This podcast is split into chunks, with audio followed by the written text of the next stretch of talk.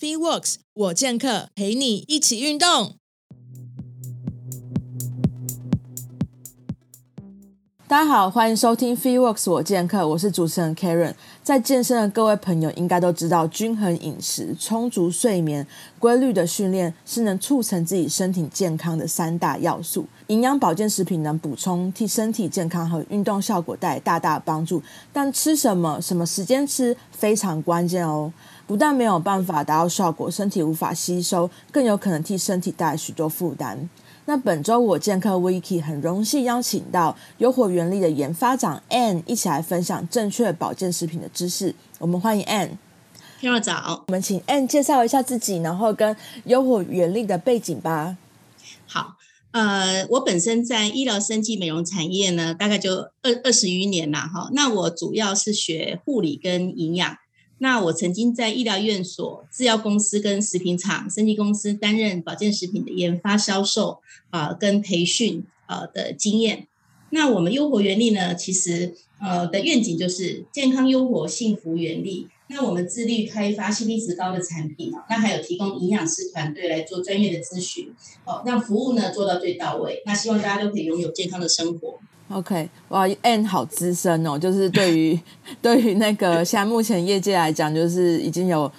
到研发长的地位，就代表就是真的是很资深的，一路上有很多丰富的背景。那很期待今天的采访可以带给就是我们各位听众很多很丰富的内容。那因为是保健食品，所以想要先呃请教 N 一下，为什么人体需要吃保健食品？呃，应该是这样讲，就是说其实我们吃。呃，食物其实就是要获得里面的营养素嘛。那因为这个营养素的获得，它可以促进我们人体的这个生长发育啊，保持健康等等。那因为呢，我们知道就是说，某些营养素它可能可以透过食物做吸收，有些营养素它可能没有办法呃透过食物来萃取。那所以呢，我们额外就会补充我们人体所需要，然后呢，又从饮食上面没有办法获得充足的呃营养素，那我们就会从保健品来呃获得。OK，所以其实就是一个帮补的概念，就是说我们虽然说可能在运动族群，他们可能已经吃的够营养，或者说一些比较有健康意识的朋友，可能在平常食物上面选择都会选择比较有呃丰富营养素的食物，但是还是有很多的营养素，其实在日常生活中食物里面比较难去摄取得到，所以可以透过吃保健食品，可以透过呃就是帮补概念，让我们的身体可以获得这些营养素。那我知道有些身体比较难合成。的营养素是不是也是能够透过就是保健食品去获得？像大家都知道维维生素 D 比较需要就是你要晒晒足够的太阳，然后跟身体啊、皮肤啊等等产生化学作用，才有办法去应该说合成，然后获得这样子营养素。对，其实维生素它本身比较没有办法从食物的取得，所以它必须从这个保健品来呃获取。那另外一种像矿物质，那如果矿物质它的这个吸收率呢？如果我们补充的不足，那事实上它也会影响到维生素的这个吸收。好，那比如说我这边举一个很简单的例子，像我们知道就是有六大营养素嘛，像糖类、蛋白质、脂肪，好这些。那你看蛋白质它就有分啊，好，它里面因为蛋白质是由氨基酸所构成的嘛，那里面如果说呃我们有一些必需氨基酸，哈，就是说我们人体不能制造，只能从食物摄取，还有非必需氨基酸。哦，它必须要仰赖呃食物来摄取。那还有一种就是半必需氨基酸，就是人体它可以制造合成一半，那一半从饮食获取。所以就是说我刚刚有提到，就是说，呃，人体里面呢，其实有一些营养素是没有办法合成，哦，那必须从食物。那从食物，如果我们又没有办法获取的很充足，哦，足够我们的身体来使用来利用，那我们这时候呢，就要寻求一些保健品的，呃，来补强它。嗯，理解理解。那因为我知道，像刚刚哎有提到六大营养素，那因为我们想说今天可以针对几个族群来分享一下，说他们可能平时平时比较需要 general 的话，他们比较怎么需要去补充，像上班族群啊、运动族群跟特殊族群。那特殊族群广义来讲，就是像产妇、银发族或是一些有三高风险的肥胖族群。嗯，好。那我这边简单的带一下，就是说，呃，像其实一般的上班族，那因为他的工时长，压力也比较大，那有时候会觉得，呃，可能会觉得疲惫，而且某些营养素，它因为压压力大，所以它流失的也特别的多，比如说像是 B 群，好，那所以呢，这个时候我们就要用额外的保健品来补充。那上班族的话呢，我会比较建议就是说，他平时的饮食呢，他可能要选择选择这个低 GI 的饮食。好，那早期这个 GI 就是升糖指数啊。那早期的话呢，它是运用在糖尿病患，就是说你吃下去的这个血糖呢，不要上升太快。好，那这样子就比较不会有这个饥饿感，然后影响到血血糖的调控。那其实这个 BGI 的饮食，它也蛮适用在呃减重的啦，或者是上班族。好，所以我会建议，就是说上班族可能要吃一些 BGI 的饮食。那像上班族，他可能压力大，他可能晚上不好睡，或者是熬夜。好，那可那这时候呢，他就可以增加一些色氨酸啊、钙质啦、啊矿物质镁啊这些东西，其实都可以帮助他。嗯哼，这个是上班族，嗯，对，因为像我以前在当上班族的时候，像刚刚讲的那些呃营养品，其实我们都不太知道怎么就是正确怎么吃的方式，就是很多时候像因为要去上班嘛，那上班一整天下来，我就会在。呃，上班之前，比如说我要出门前，就把所有的，比如说刚刚讲的钙，或是维呃维他命呃 B 群，或者是一些像睡觉前会吃的镁，我会在睡觉前的时候吃。但是其实很多时候，我们我们会不太理解，就是说到底什么样的就是保健食品应该要在呃，比如说餐前啊、餐后，或者说是早上或晚上吃，能够分享一下说上班族群这些吃的维生素最好就是摄取的时间点，大概都是什么时候吗？好，其实我们刚刚讲有讲到镁啊、钙啊跟维生素 B 群嘛，所以其实我们已经讲了两个部分了，一个是矿物质，一个是维生素。那矿物质的话呢，一般有分微量元素跟巨量元素。好，那微量元素呢？顾名思义就是说，它只要一点点就可以了，每天只要一点点。那巨量元素呢？比如说像我们刚刚讲的钙，好，这是属于巨量的，它可能每天要补充一千、一千五，甚至于两千毫克。好，那我们先来谈一下维生素 B 好了。其实维生素 B 呀，它是一个族群呢，一个 B one 到 B 十二。那我们市面上看到的，可能就是说，呃，三个以上，它这个产品含三个 B 以上，不管是 B one、B two、B 十二，它含三个以上，我们就是称为族嘛，是吧？族群，所以呢叫 B 群。好，那我们呢可以选择，就是说你需要的，呃，你吃着重在哪一个维生素，你可以选择那个比重。多一点的，好，那比如说我就蛮推荐，比如说像运动族群，或者是压力特别大，啊，或者是肩颈容易酸痛的族群，这时候呢，我会建议就是说要多摄取含有 B one，好 B one 的这个 B 群，好，那其中呢，如果说你又可以选择是活性的，那当然它的吸收率就会更高，好，那除了 B 以外呢，像比如说像牛磺酸呐，好肉酸呐，就是说肉碱，哦，这个东西就是说可以增强代谢。好，然后呢，可以舒缓这个疲劳，哈，肌肉的疲劳也好，精神体力的这个放松。所以我认为就是说，从 B one、B two、B 三就是烟碱酸啊，B 九叶酸，因为我知道有一些运动族群，其实它在铁质的流失是非常多的，所以呢，烟碱酸哈，B 六、B 十二这些跟造血、跟预防贫血有相关的营养素呢，我认为它也是呃非常适合补充的。那现在呢，其实我们。呃，在市面上有看到，就是说某些 B 群呢，它是有做缓释的。啊，也就是说呢，它可以在你的体内呢，呃，维持八到十二个小时的浓度，慢慢的释放，它不会经由呃你喝水啦、排汗啦、排尿啦，啊，它很快就代谢出去，它反而可以维持在体内一个高的浓度，哦，来促进帮助我们一整天的活力的一个呃圆满的一个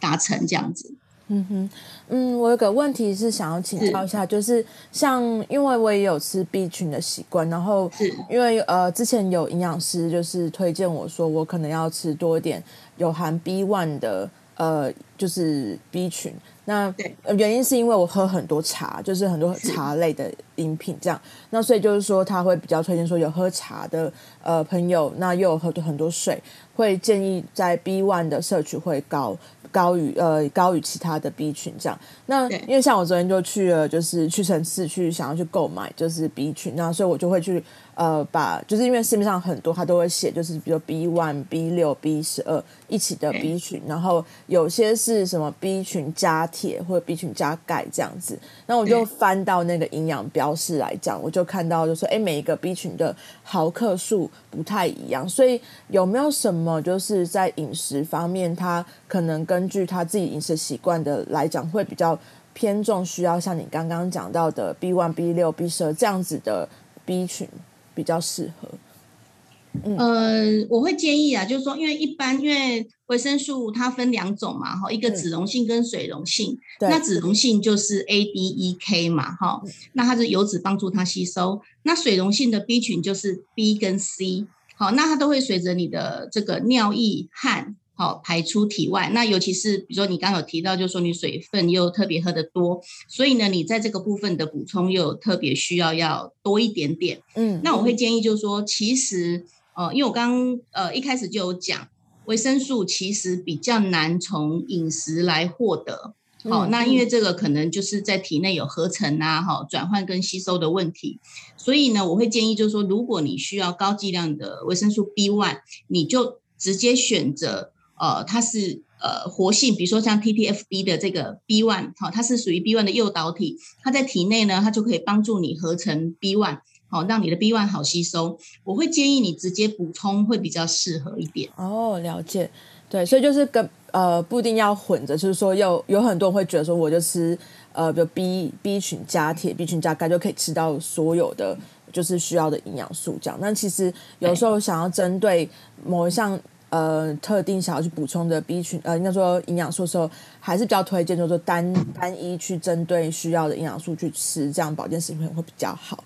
对，嗯，好，那因为我我像我觉得很感谢今天 M 分享，因为我有很多上班族群，他们也现现在开始慢慢培养运动习惯，所以长期的呃生，应该说工作的环境下来，其实在身体上面的疲劳感是会非常明显的，所以就会很推荐大家可以吃。B 群，然后确保自己的身体是一直保持有活力，那这样去运动也会比较有效果。那因为毕竟我们还是就是呃运动的节目，所以如果说像以目前呃很多人来讲，他是运动主群，那他的呃比如说训练的项目是目标是为了要增肌减脂，然后他的训练的强度可能就是中高强度的重量训练，然后每周可能两次，每次可能平均一点五个小时，这比较。一般的人来讲，那他可能会额外再加上一些就是间歇训练。那因为上班族很忙嘛，所以他们可能没有办法做长长时间的有氧训练，他们就会选择间歇，那会比较高强度。那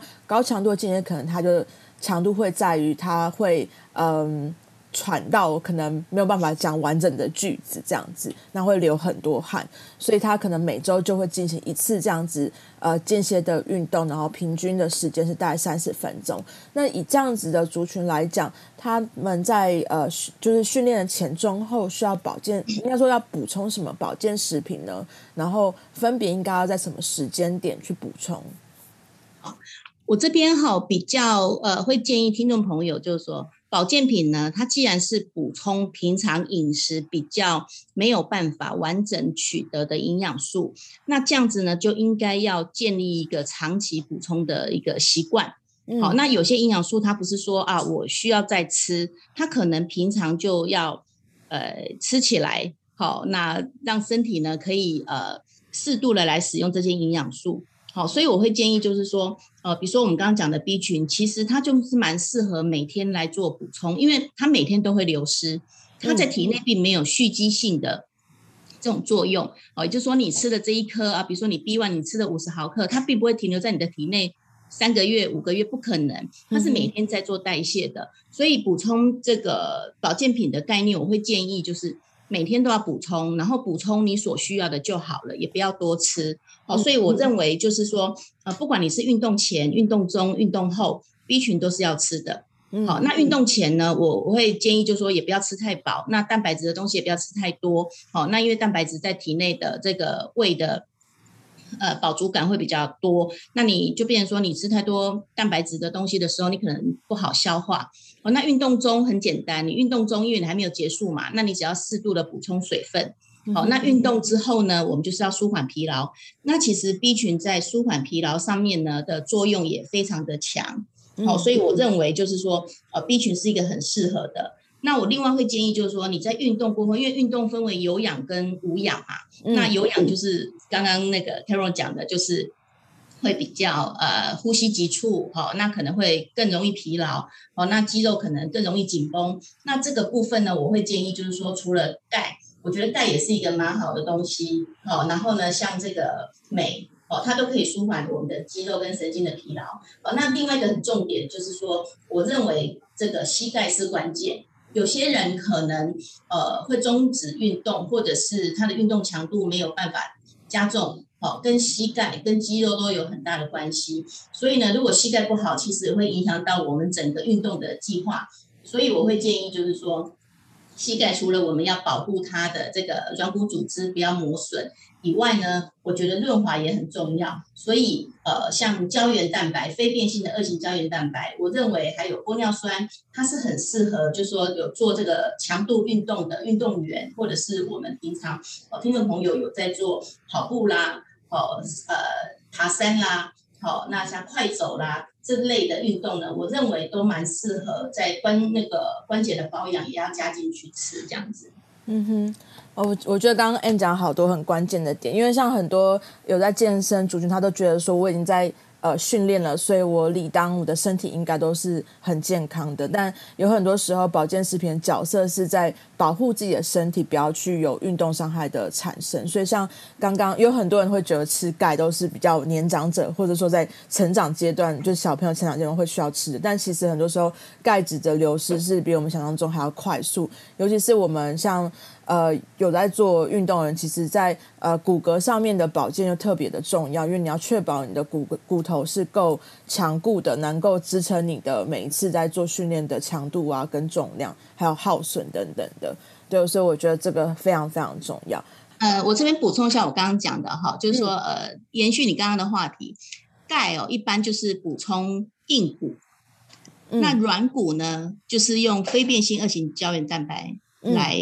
呃，补充好，所以就是软硬骨都可以补充到。那你软硬骨都坚强的话呢，在运动上面呢，它就是会有加分的效果。嗯嗯，这个是钙跟这个呃非变性二型胶原蛋白最大的不同。好，一个补充硬骨，一个补充软骨。嗯，那呃，针对刚刚您讲到的，像有我刚刚有提到铁这个部分嘛，哈，就是说其实呃男生女生都会缺铁。那我刚刚有讲，就是说如果缺铁的话，尤其是女孩子哦，它也会造成这个持续性的疲劳、慢性疲劳。哦，因为铁其实会透过运动啦、哦排汗啦等等，都会造成铁的流失。所以我蛮建议，就是说，呃，不管是不是运动族群啊，好，铁质都要呃补充。那鱼油也是一样哦，鱼油其实它就是一个我们身体所需要的好油嘛。嗯，那里面就是 EPA 跟 DHA 的组成，跟 Omega 3嘛。那 EPA 的话呢，它就是比较像血血管的清道夫，它可以帮助我们人体中不好的胆固醇的排开。哦，那 DHA 呢，就是包呃，让我们的这个脑部啦，哈，神经的这个发展呐，这个健康呢，它是有帮助的。所以我认为就是说，如果呃身体补充好油的话呢，呃，鱼油是一个蛮好的选择。呃，刚刚 A 有讲到神经跟就是比较过度疲劳，像有很多时候在运动的时候，其实大家都会觉得运动好像就是放轻松这样，但其实在做很多不同项目有强度的运动，特别是。要保持就是很专注，然后要保持身体是在很就是应该算是有有弹性跟不会过度疲劳的状况，你才不会因此而过度训练，然后就呃受伤。所以像刚刚讲的鱼油，其实是是鱼油也有就是呃协助，就是说消比较快速可以消炎，因为我知道很多人他们喜欢。做很强有很强度的训练，那它会造成肌肉上面的发炎，或者是说他在平时的生活或工作压力太大，那他也很容易造成身体慢性发炎。所以这样子来讲，吃鱼油是不是会有帮助？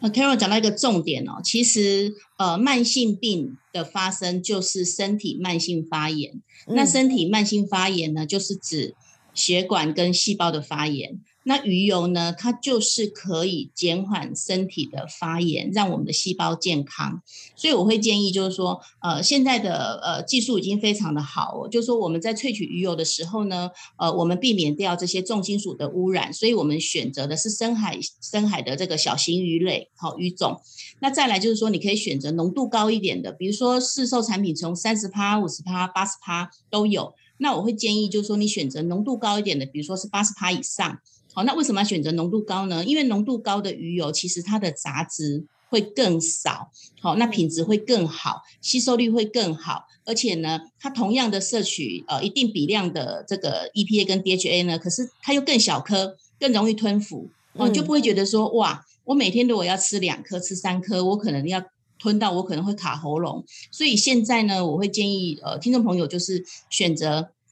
高浓度的哦小型鱼，那在萃取的过程当中呢，是不含溶剂萃取的，哦，它是没有这个溶剂的残留，好像酒精啊、哦高温啊这些都没有，都避开。所以呢，我们现在其实可以蛮轻松的取得一些呃品质非常好的鱼油，哈，来帮助我们身体的一个呃减少发炎的一个机制。嗯，OK。然后他们呃鱼油的话，吃的时间点是是在早上时候吃会比较好嘛？因为呃，像我我遇到状况是，我在补充鱼油的时候，呃，之前营养师有说，就是我如果说是整天的工作下来，然后是压力比较大，那那天有含训练的话，我可以早上吃一颗，算是就是协助它加速去消炎，然后晚上睡觉前再吃个两颗，算是保健的效果。是有没有针对怎么样状况，它可能鱼油吃的，比如说嗯份数要比较多或少之类的？好。一般如果是正常平常的，他没有特别的需求的，那我们一天其实一天一颗哦，大概是五百到一千毫克就可以了。那但是呢，如果说你有特别的需求，比如说我们经常外食，哦，或是学龄中成长的儿童，或是怀孕前、怀孕中。哦，或者是老人家，他可能牙口不好，他吃的营养素本来就比较少，尤其是肉类他也不太吃。那这个时候呢，我们可能会建议你的鱼油的补充要到一千五百毫克到两千。那这时候你就可以分开吃，因为食物就是这样子，你全部把它一起吞，它一定是吸收率会比较差，它没有办法完全做吸收。好，那再来就是说，如果你今天是呃空腹吃。那空腹吃它的吸收效果可能也会还不错，因为你没有跟其他食物混在一起。但是鱼油的特性是这样子，因为它是油脂类，所以我们还是会建议，就是说在饭后吃它的吸收可能会好一点。好，那呃营养师教你的就是分开吃，这个观念是对的。好，那我也不建议听众朋友就是一次补充很多。好，那我们分批次分批吃，我觉得这样子的这个效果会比较好。嗯。我觉得 Anne 讲一个非常关键的点，因为有很多人就觉得说，反正我今天都要吃这些营养素，所以我就在早上起床的时候就把它们全部都吃下去。对，所以这样就没有办法，因为你在胃里面的 process 消化，它也会要分阶段的。所以如果你要一次性全部消化这些营养品的话，它的效果就会大家扣分。所以不是说你吃一次就把它全部吃完，或者说你吃的多，它就会补充到它该补充的地方，这样子。哦，对，是。嗯，然后有一呃，因为最近可能是因为疫情关系，然后所以大家现在在居家生居家工作啊，他们的生活跟工作压力也会因为就是说减少外出，很大量的减少活动量或者是运动量，所以。呃，蛮容易产生就是抑郁跟焦虑的。那呃，最近有蛮多就是呃专家文章啊，或者是说节目推广有关情绪跟饮食的关联。那也想请 Anne 跟我们分享一下，就是说像像很多人他可能。最近的疫情的关系，他可能正产生有一些忧郁的症状，像他可能因为压力荷尔蒙失调啊，皮质醇过高啊，那导致就是失眠或睡眠品质不好。那在运动族群来讲，这是特别呃，就是关键的，因为如果你一旦压力就是情绪出来了，然后你的呃身体啊，或者说你的睡眠受到影响。身体就造成慢性发炎，那慢性发炎情况底下，你就可能会呃造成，就说你的脂肪增加，因为你的肌肉组成变慢了，所以导致说它在后续要去运动的时候，它效果就没有办法提升，然后也可能会很容易造成运动伤害。所以要怎么样去呃透过就是正确的营养品，然后去协助自己不会在这些这些状况，就是呃应该说忧郁跟焦虑的状况产生这样子。其实这个。题目很大，那我把它这个浓缩简短来说，就是说我们其实是鼓励大家多运动嘛，因为我们知道运动的话可以分泌这个快乐荷尔蒙，就是多巴胺嘛。对，好，所以我我我们是希望就是民众可以多多的做一些运动。那但是因为现在疫情的关系呀，现在可能好一点点的，就是降级或者微解封哈，大家哎好像从这个礼拜开始吧，大家可以到呃什么户外走一走嘛，因为我看有些民众可能就是。原本不爬山的也开始爬山，原本不外出的也开始外出去透透气。好，那所以呢，如果说今天呃你这些东西都不方便，或者是说呃没有办法呃去运动，那我就建议说你一定要吃维生素 D 三。嗯嗯，我觉得这个是一个非常非常棒的营养素哦。你有没有发现，其实 D 三在这几年突然变成很红，有就大家在讨论它。因为之前完全没有人想过，就是说哦，对，就是要去维补充维他命 D，像 B 啊、C 啊，大家会补充。可是 D 这一块，大家就觉得说，好像是真的有特殊的需求，所以你才会需要去补充。但是因为我觉得最近这一两年，大家真的减少外出，所以你晒晒到太阳的几率就变少了。所以因为可能是我年纪的关系啊，就是 出我们在学营养的时候。维生素 D 三的作用是什么？就是帮助钙质做吸收。对，那每天呢四百 IU 就够。那孕妇呢可能到六百到八百 IU，那上限是四百。呃，多吃的话呢就会有蓄积性的毒性，所以呢胃腹部也不希望我们吃很多，所以我们有上限的这个限制。可是呢这几年呢，其实国外啊就有很大量的这个维生素 D 的这个研究。那他的研究就指出说，其实啊，国人普遍六成到八成以上维生素 D 都是缺乏的，只是大家不自知。那可能比较不会缺的就是可能怀孕孕妇，因为你会到医院去嘛，那医生透过抽血就知道你不足，所以他就会给你大量的维生素 D，那也是短时间短期啊，他会叫你补充。可是，一般的民众根本就不知道我们本来就缺乏。那其实维生素 D 啊，这几年的研究啊，他就发现其实它跟慢性病。跟这个新陈代谢方面的这个疾病呢，非常非常有相关。好，不管是像这个心血管呐，好癌症呐，中风啦，哦身体的发炎呐，甚至于你刚刚讲忧郁啊，哦这些都跟维生素 D 有很大的关系。所以呢，我我认为维生素 D 应该可以这样讲啊，它的这个百病之源呐，好，应该就是从维生素 D 的补充开始，我觉得可以做到。嗯嗯，那尽量只要吃足够，因为其实四百 IU 已经远远不够了。像现在疫情的关系，其实维生素 D 它有一个呃呃做临床的一个数据，它有讲，就是说它可以这个减少新呃上呼吸道感染，也就是可以预防流感。然后呢，你如果说在可以预防感冒，那如果说你在得到这个。上呼吸道感染得到流感的时候呢，你吃高剂量的维生素 D 呢，它反而可以让你的病程缩短。哦，那我们知道就是前阵子那个美国的前总统，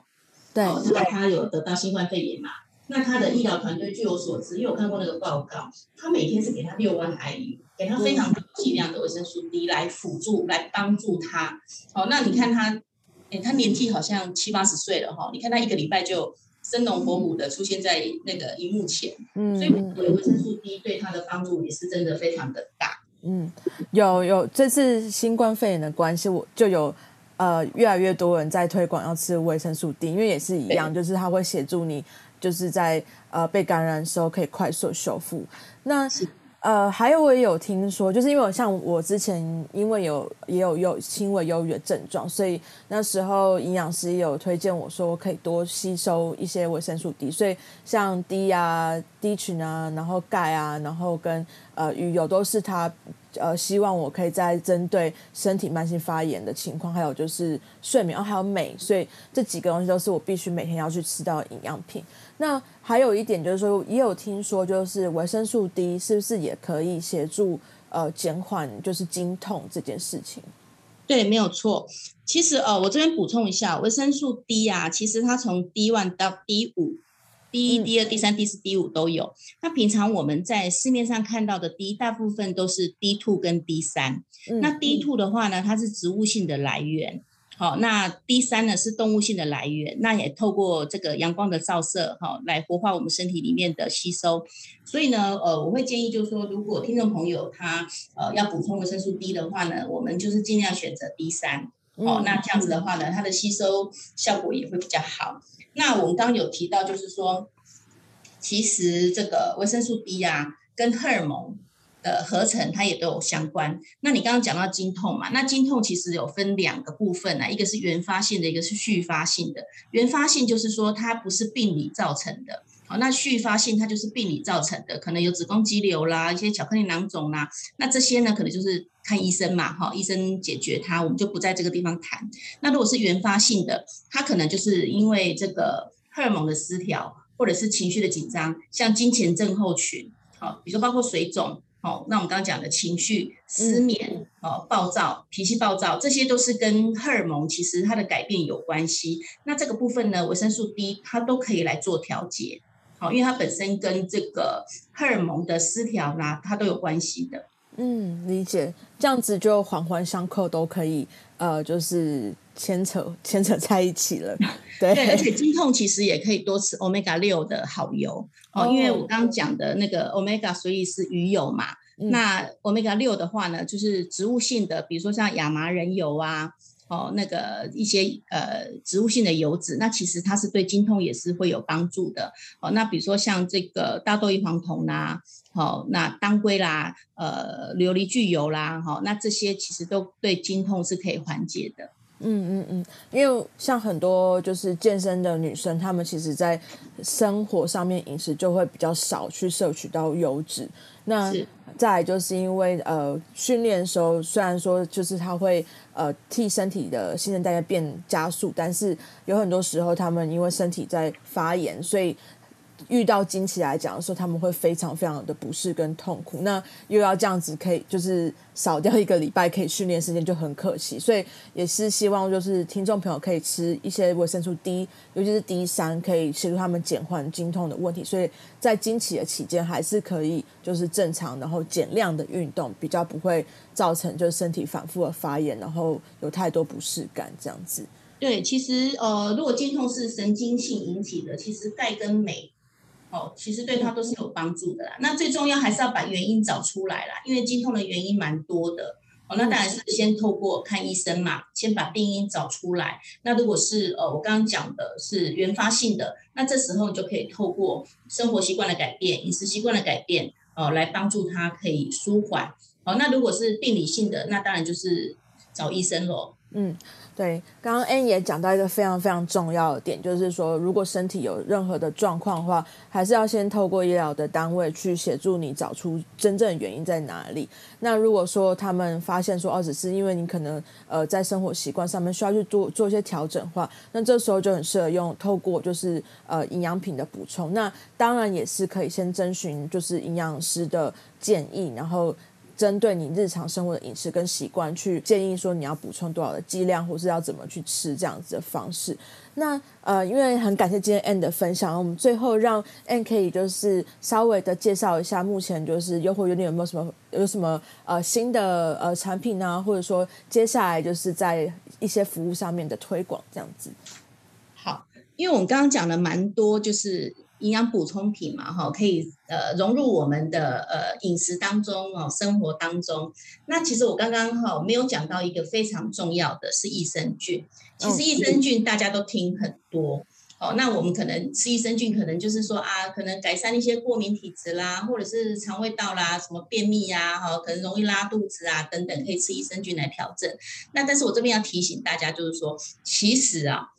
呃，肠胃道只要顾得好，哎，有的人会说有啊，我什么都有吃啊，你刚刚讲的我都有吃啊，可是就是觉得好像没什么感觉。那这有两个原因哦，一个是你的剂量不够，好，你有吃没有到。那第二个呢，就是你的肠胃道不健康。那你肠胃道不健康呢，它就影响你的吸收。我曾经看看过很多，就是他可能吃很多啊，呃，很多食物哦，好的，吃的很营养啊，哦，都很均衡啊。可是为什么老是瘦巴巴的？他的营养都没有吃进去，其实就是跟他的肠胃道有关系。所以我认为就是说，呃，听众朋友在吃这么多营养品之前，哦，先把你的肠胃道顾好，益生菌先吃起来，好，那你肠胃道健康，你吃下去的东西也比较。容易做吸收，好，那如果说呢，呃，您对今天的内容有不清楚，或者说有想要更了解的地方呢，可以搜寻我们优活原力的粉丝团，或者是拨打我们的专线零八零九零零零八一八，那我们会有专业的营养师跟您一对一的呃解答，好，那拨打进线的话呢，我们还会有专属的优惠。